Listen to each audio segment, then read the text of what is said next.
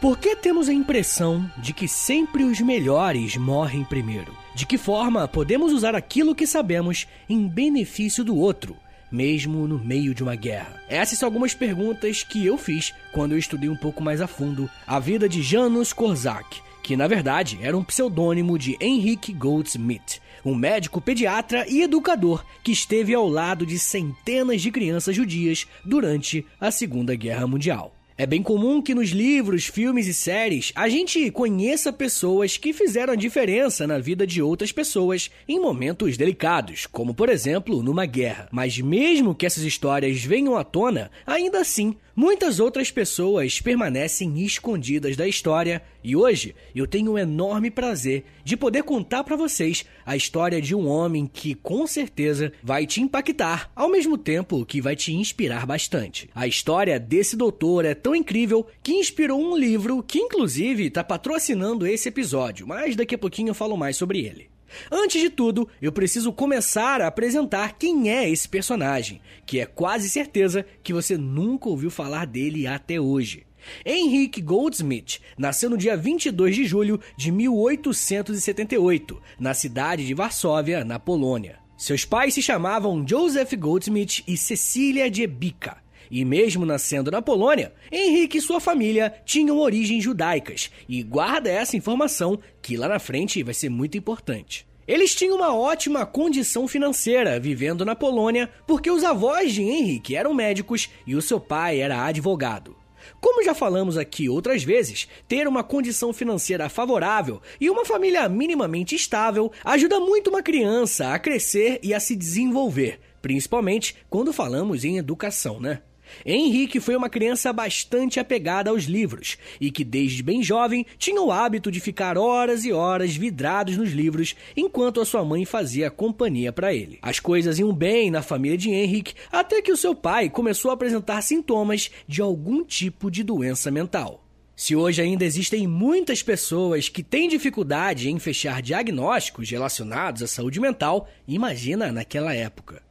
E isso porque eu nem tô entrando no mérito de falar do preconceito que existe em torno das doenças psicológicas, né? Bom, mas de qualquer forma, quando Henrique completou 12 anos de idade, o quadro de saúde do seu pai se agravou e ele precisou ser internado em um manicômio em 1890, com sintomas de insanidade mental. Perder o contato mais próximo do pai foi um grande baque para o jovem Henrique, mas uma das maiores consequências dessa doença foi trazer uma grande crise financeira para a família.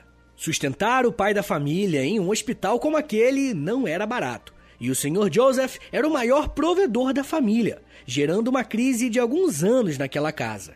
As coisas pioraram de vez quando Joseph veio a falecer em 1896. Henrique tinha 18 anos de idade. A essa altura, ele já tinha conseguido um trabalho como professor auxiliar em uma escola pequena para ajudar a sua mãe no sustento da casa. A senhora Cecília alugava os quartos de onde eles moravam para conseguirem se sustentar nesse período tão delicado para eles. Não sei se você já precisou passar por isso, mas só quem já teve algum familiar doente por muito tempo ou o perdeu de repente sabe o quanto aqueles que dependiam dessa pessoa sofrem, seja economicamente ou emocionalmente. As coisas começaram a mudar para Henrique sua mãe quando o jovem conseguiu ingressar na Faculdade de Medicina da Universidade Imperial de Varsóvia, em 1898, quando ele tinha 20 anos. Henrique começou seus estudos dentro da área que já era tradição na família. Dentro da faculdade de medicina, Henrique fez uma viagem para a Suíça, que foi muito importante para sua vida e que em seguida trouxe um impacto gigantesco para as pessoas que conviviam com ele. Em 1899, em solo suíço, ele conheceu as ideias de um autor chamado Johann Heinrich Pestalozzi. Pestalozzi foi um pedagogo e um educador suíço que viveu durante o século XVIII e XIX, em um período em que seu país estava sofrendo com uma série de invasões por parte do exército de Napoleão Bonaparte. Por conta das inúmeras guerras, Pestalozzi percebeu que as crianças estavam ficando órfãs, sem nenhum tipo de cuidado e vagando pelas ruas da cidade, e obviamente sem nenhum tipo de educação. Pestalozzi revolucionou a história da pedagogia, porque começou a levar essas crianças para uma casa e, além de cuidar delas, naquilo que era o mínimo necessário para qualquer ser humano, ele criou um método de ensino para que essas crianças que estavam vivendo um grande trauma conseguissem aprender algo que fosse útil para elas no futuro. Esse método de ensinar ficou conhecido como método Pestalozzi e foi a história desse homem que Henrique conheceu na virada do século XIX para o XX, e isso transformou completamente a sua vida. A partir da vida e obra desse autor suíço, o jovem médico passou a frequentar agora não apenas a Universidade de Medicina, mas também o curso de Pedagogia na Universidade Volante. Ter acesso a esse tipo de pedagogia preocupada com o ser humano foi algo que Henrique não conhecia antes, e isso fez com que ele fosse em busca de conhecer uma realidade totalmente diferente da dele. Mesmo que ele e sua mãe tivessem passado por dificuldades financeiras, ele tinha um teto sobre a sua cabeça e comida na mesa. O que ele fez após conhecer a história de Pestalozzi foi ir aos bairros mais afastados das cidades que ele estava conhecendo, né? E se envolver naquelas comunidades para ajudá-los tanto com a medicina quanto com o ensino dessas crianças. Henrique ainda não sabia, mas ele entraria para a história por fazer algo muito semelhante com o que o cara que era sua inspiração já tinha feito no século anterior. Assim como Pestalozzi, Henrique Goldsmith vai educar centenas de crianças no meio de uma guerra.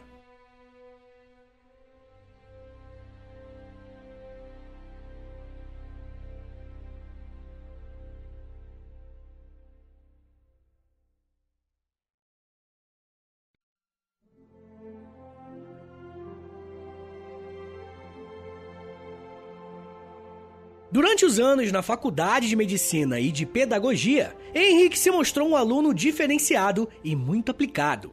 Um exemplo disso é que durante o curso ele já tinha escrito uma série de artigos e pesquisas dentro da sua área de atuação. Mas tinha um problema. Naquele período, um aluno não podia, não tinha autorização para publicar artigos em revistas acadêmicas.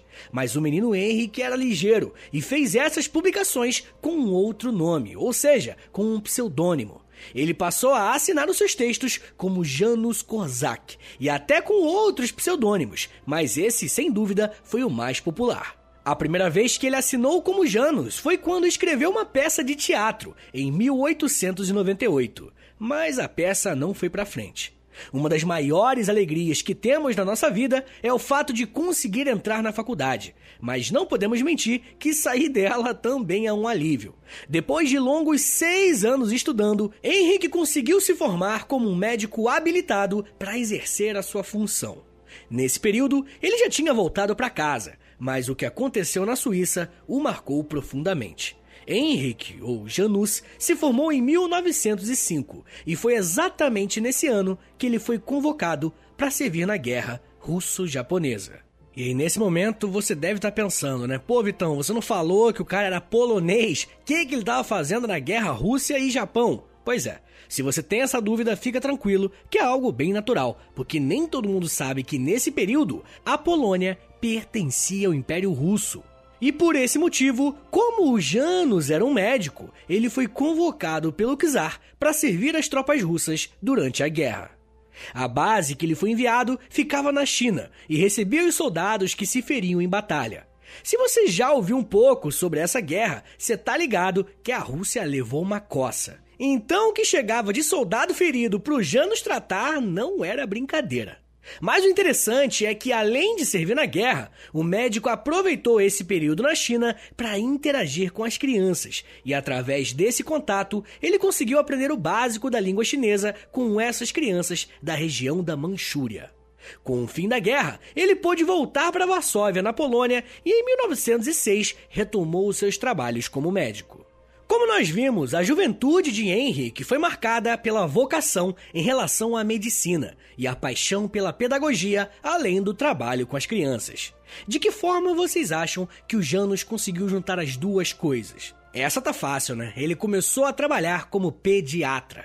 Entre os anos de 1905 e 1912, ele esteve associado ao Hospital Pediátrico de Berson e Balma, em Varsóvia. Durante esse tempo, ele morava em um alojamento que o próprio hospital fornecia para os funcionários e tinha uma vida com poucos luxos, mas muito trabalho.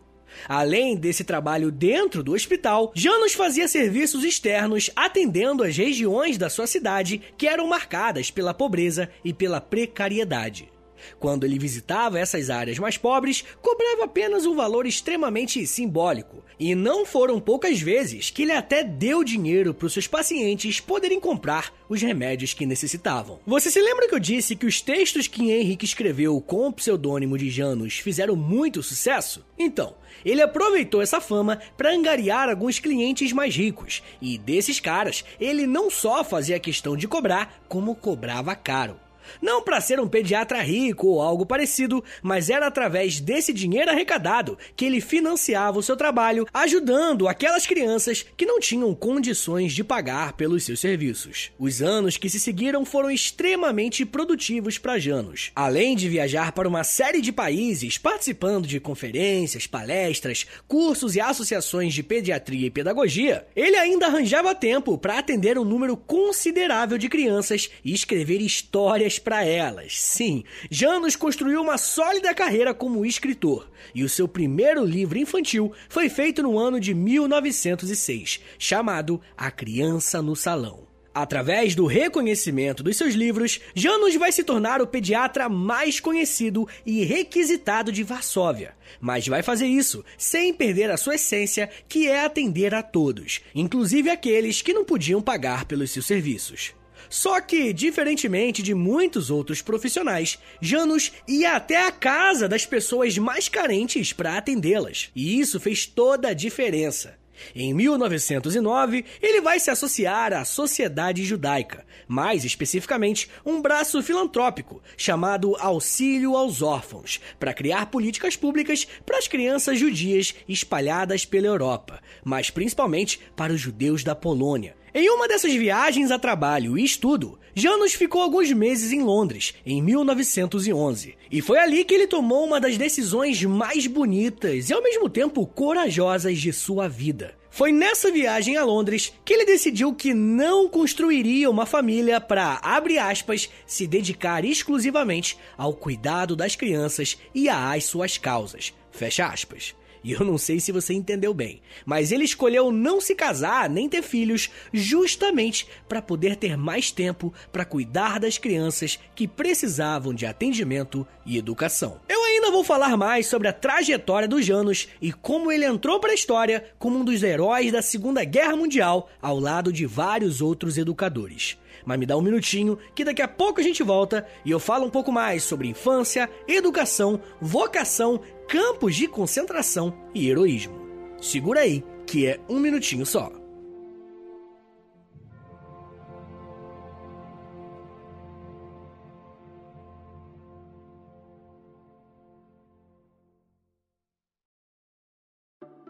A história do Dr. Janusz Korczak é uma história real.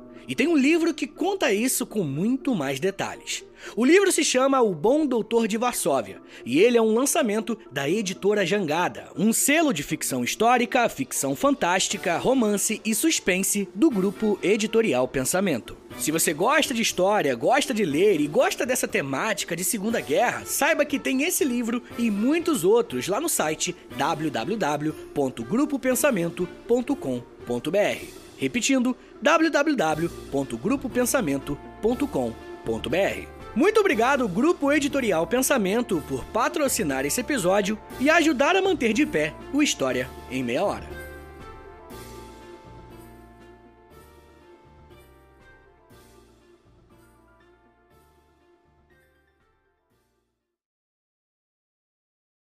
O livro O Bom Doutor de Varsóvia vai ser o primeiro livro do nosso Clube do Livro. Uma vez por mês eu vou trazer aqui no podcast e nas redes sociais do História em Meia Hora um livro novo. E a gente vai ter mais ou menos 30 dias para poder ler juntos. E no final desses 30 dias a gente vai fazer uma call no Zoom, beleza? Vai ser lá no Zoom e os membros do Clube do Livro, que são os apoiadores nível 2 e nível 3 lá do Apoia-se, eles vão poder participar, conversar sobre o livro, a gente vai trocar uma ideia e muito mais, tá bom? Se você quiser saber mais, entra lá no apoia.se barra História em Meia Hora e no nível 2 e no nível 3 você vai ter acesso ao nosso grupo do Telegram do Clube do Livro e muito mais. Se tiver com alguma dúvida, é só entrar em contato comigo no historiaemmeiahora.gmail.com. Valeu!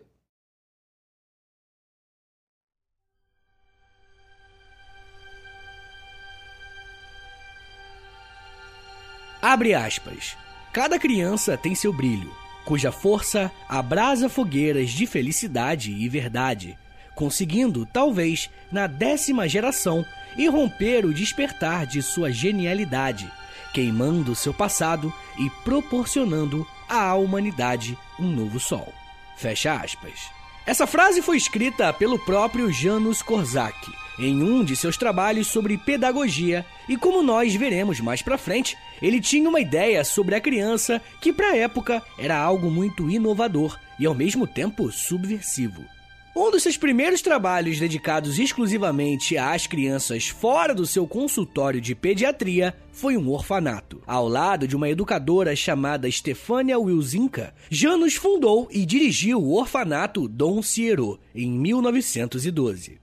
Esse orfanato era financiado pela Sociedade Judaica Auxílio aos Órfãos e foi construído em Varsóvia para abrigar as crianças judias daquela cidade, mas também recebia crianças de outras localidades. Além desse orfanato, Janus fundou em 1919 um outro chamado Nasdom, que significa a nossa casa. Esse orfanato já era mais amplo e era dedicado também a todas as crianças polacas, ou seja, né, crianças de origem polonesa. Mas infelizmente, no meio da gestão desses orfanatos, Janus teve que lidar com uma série de convocações para guerras. Durante a Primeira Guerra Mundial, o czar russo o convocou mais uma vez para servir o seu império e, por conta disso, Janus teve que parar por um tempo com seus serviços nos orfanatos. Durante a guerra, Janus serviu principalmente em solo ucraniano, mais precisamente em Kiev, atuando mais uma vez como médico dos sobreviventes feridos. A Primeira Guerra Mundial teve um impacto muito grande para o Império Russo, porque, como já sabemos, houve a Revolução Russa em 1917. Mas o que não costumamos lembrar é que, como o Império Russo dominava outras áreas, como por exemplo a Polônia, com o enfraquecimento do czarismo, iniciou-se uma guerra pela independência polonesa, a partir de 1918. E mais uma vez, Janus foi convocado agora com a patente de capitão. Esse conflito ficou conhecido como a Guerra Polaco-Soviética e durou até 1921. Durante todos esses anos, Janus serviu com o exército polonês recém-criado, atuando em hospitais nas cidades de Lodz e Varsóvia. Por conta da sua atuação em prol do seu país, após a guerra, Janus recebeu a patente de major do exército polaco. Essa era a terceira guerra que ele tinha participado. E se você acha que depois de todos esses conflitos ele estava cansado e não iria querer mais trabalhar com crianças, você está completamente enganado. Olha só o que a escritora Betty Jean disse, abre aspas. Ele é um veterano não só da guerra, mas da vida. Agora, embora seu corpo esteja caindo em pedaços, aderências, dores, rupturas, cicatrizes, ele ainda pode chutar a vida com bastante força. Fecha aspas. Essa definição do trabalho de Janus não poderia estar mais correta, porque foi a partir do final desse período de guerras que ele pôde se concentrar nos seus trabalhos com os orfanatos. E molecada, eu não sei se vocês já tiveram oportunidade de visitar um orfanato. Se não fez, recomendo demais que pelo menos vá uma vez na vida. Mas o que esse orfanato de Janus tinha de diferente é que ele construiu um espaço em que as crianças não só se preparavam para serem adotadas, como também podiam estudar em um lugar com uma educação inovadora. Janusz Korczak defendia a ideia de que a criança era um ser humano como qualquer outro, ou seja, na prática isso significava que a criança deveria ter a sua individualidade e a sua autonomia respeitada durante o processo de aprendizagem. E isso era revolucionário para a época, porque no final do século XIX início do século XX, vemos o início da escolarização em massa, focado na consolidação do nacionalismo. Então, o ensino vai ser bastante padronizado e bem mais engessado. E a proposta que Janus tinha em relação às crianças eram inovadoras não apenas no campo teórico, mas principalmente em relação à sua prática. Em ambos os orfanatos que ele era o diretor, Janus aplicou modelos de autogestão, onde os próprios alunos precisavam sozinhos liderar uma série de elementos. Foram criadas réplicas de tribunais, onde aquele aluno que tinha uma queixa precisaria defender o seu ponto e haveria uma votação para decidir se aquela demanda era válida ou não. Dentro desse campo, até professores poderiam ser levados para debate e julgamentos. O ponto aqui, gente, não é dizer que rolavam crimes ou essas coisas, mas de acordo com o método de ensino de Janos, as crianças precisavam ser preparadas para serem cidadãs, e isso pode ser praticado de várias formas. O Dr. Janos era um ferrenho apoiador de que as crianças deveriam crescer com seus pares, ao lado de outras crianças, e não poderiam ficar isoladas dentro de uma casa. Janus afirmava que a criança, melhor do que ninguém, sabe das suas necessidades, desejos e emoções, e por isso deveria ter direito de dar a sua opinião e a de ser ouvida pelos adultos. Uma outra inovação de Janus foi ter criado uma revista em que as publicações eram feitas pelas crianças e o público-alvo eram outras crianças. A revista se chamava A Pequena Revista e fez bastante sucesso. O renomado educador e psicólogo Jean Piaget uma vez visitou os orfanatos de Janos e disse o seguinte a respeito do que viu, este homem maravilhoso teve a coragem de confiar nas crianças e nos jovens com os quais trabalhava, ao ponto de transferir para as suas mãos as ocorrências disciplinares e de confiar a certos indivíduos as tarefas mais difíceis e de grande responsabilidade. Fecha aspas. Esse relato do Piaget mostra como Janus desenvolveu e confiou no seu método de ensino. Atualmente, esse tipo de educação é aplicado nas chamadas escolas democráticas. E o mais maneiro nessa história é que ele não se limitava apenas a um método de ensino, e sim vários diferentes. E uma outra coisa bem bonitinha, inclusive, é que quando perguntavam a ele se ele tinha algum filho, ele respondia sempre: sim, tenho 200, se referindo aos seus alunos e às crianças que ele cuidava. Eu gostaria muito que essa história acabasse aqui e que Janusz Korczak e as crianças fossem um símbolo de inovação pedagógica que pode servir de exemplo para outras realidades. Mas, infelizmente, não foi isso que aconteceu.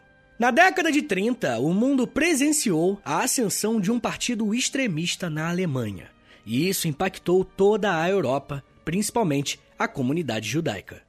No dia 1 de setembro de 1939, o exército de Hitler invade a Polônia, país de Janos, e a Segunda Guerra Mundial é oficialmente decretada. Demonstrando mais uma vez o seu patriotismo, Janos se coloca à disposição para servir o exército na guerra, mas ele é dispensado por conta da sua idade. Na época, ele tinha 61 anos. Durante a ocupação nazista, até se formaram alguns focos de resistência, mas suas ações eram mais pontuais e não davam conta de expulsar os alemães do país.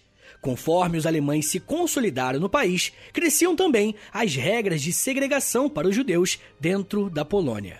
Uma das primeiras leis a esse respeito é que todo judeu deveria andar com uma braçadeira com uma estrela de Davi desenhada, para que os nazistas pudessem identificar que era um judeu. Assim que essa lei foi colocada em prática, Janus se revoltou e se recusou a usar essa braçadeira. Não porque tinha vergonha de sua origem judaica, muito pelo contrário. Ele se recusou a usar porque ele considerou que esse uso que os nazistas deram à estrela de Davi era um completo desrespeito com um símbolo que sempre foi central para os judeus. Nos anos anteriores, Janus tinha se envolvido mais com a causa sionista, ou seja, a ideia de uma criação de um Estado para os judeus. Mas as leis de segregação não pararam apenas nas vestimentas que os judeus deveriam usar, mas foi extrapolado para o lugar em que eles deveriam morar. Por esse motivo, foram construídos os guetos, que eram bairros exclusivamente de judeus, e lá existia uma série de limitações e horários de chegada e saída. Como um dos orfanatos de Janos era exclusivo para crianças judias, o Dom Cierot, ele também foi levado para o gueto.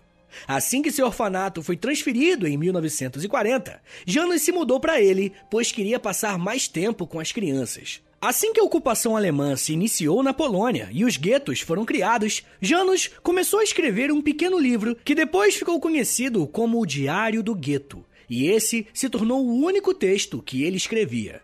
Estamos falando de um autor que publicou mais de 20 livros e mil artigos, ou seja, era um cara que escrevia demais. Mas durante a ocupação, ele decidiu focar os seus esforços em cuidar das crianças e relatar o que acontecia nesse diário.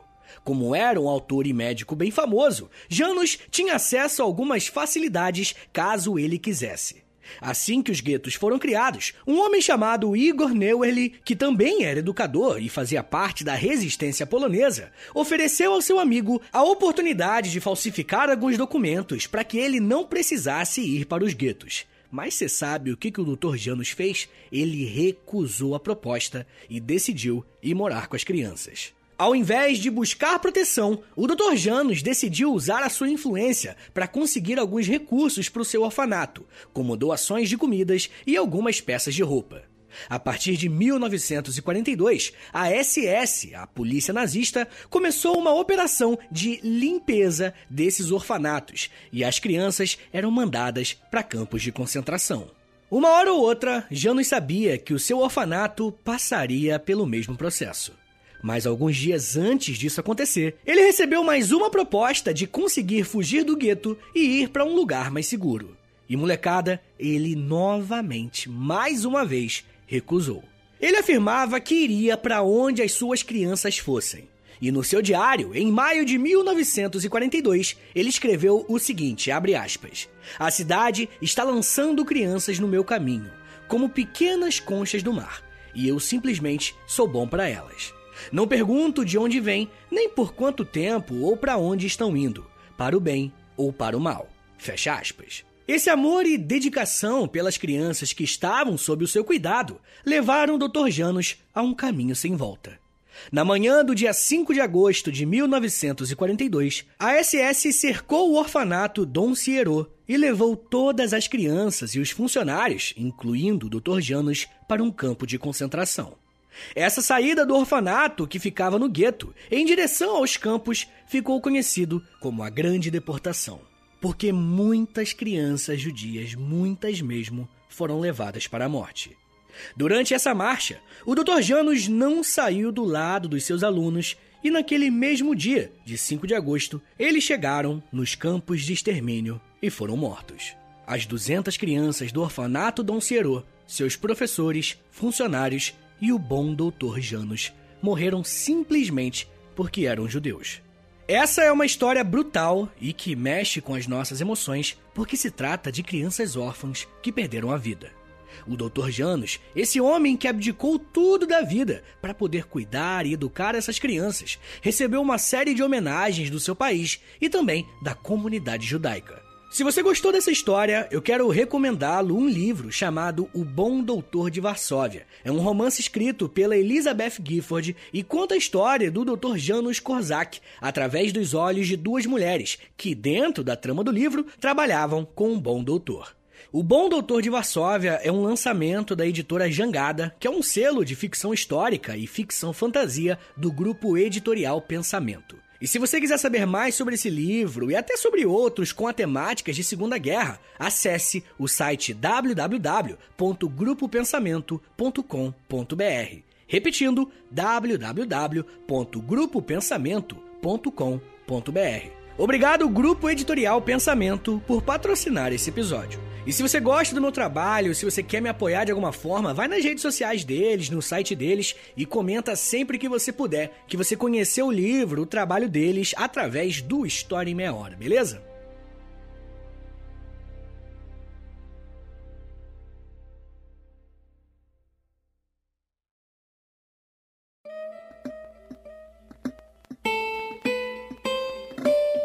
Senhores, muito obrigado por terem ouvido até aqui. Meu nome é Vitor Soares, eu sou professor de História e você acabou de ouvir o História em Meia Hora. Se você gostou desse episódio, compartilhe ele aí com um amigo, tá ligado? Todo mundo tem um amigo ou dois que gosta de história e aí manda para ele ou para ela, né? E fala assim: "Pô, tava ouvindo esse podcast, lembrei de você" e tudo mais. Mas você também pode compartilhar nas suas redes sociais e se você postar nos stories, me marca lá @história em meia hora, que aí eu te agradeço, né? Bonitinho e tudo mais. E se você quiser também, você pode postar no Twitter, né? E aí me marca também lá H30podcast. Não se esqueça que a melhor forma de longe de você apoiar o História em Meia Hora é indo no nosso Apoia-se, beleza? apoia.se barra História Meia Hora. E aí lá, meu amigo, tem um montão de episódio exclusivo, tem mais de 50 de episódio exclusivo para apoiador, é muita coisa mesmo. Vai lá, também tem sorteio, tem clube do livro, tem conteúdo diário no Instagram, enfim, vai lá, vai no Apoia-se que você vai ver tudo. Mas se você quiser me dar uma moralzinha individual, você fala, pô, Vitão, eu não queria firmar compromisso, me passa um Pix, né? Pode ser?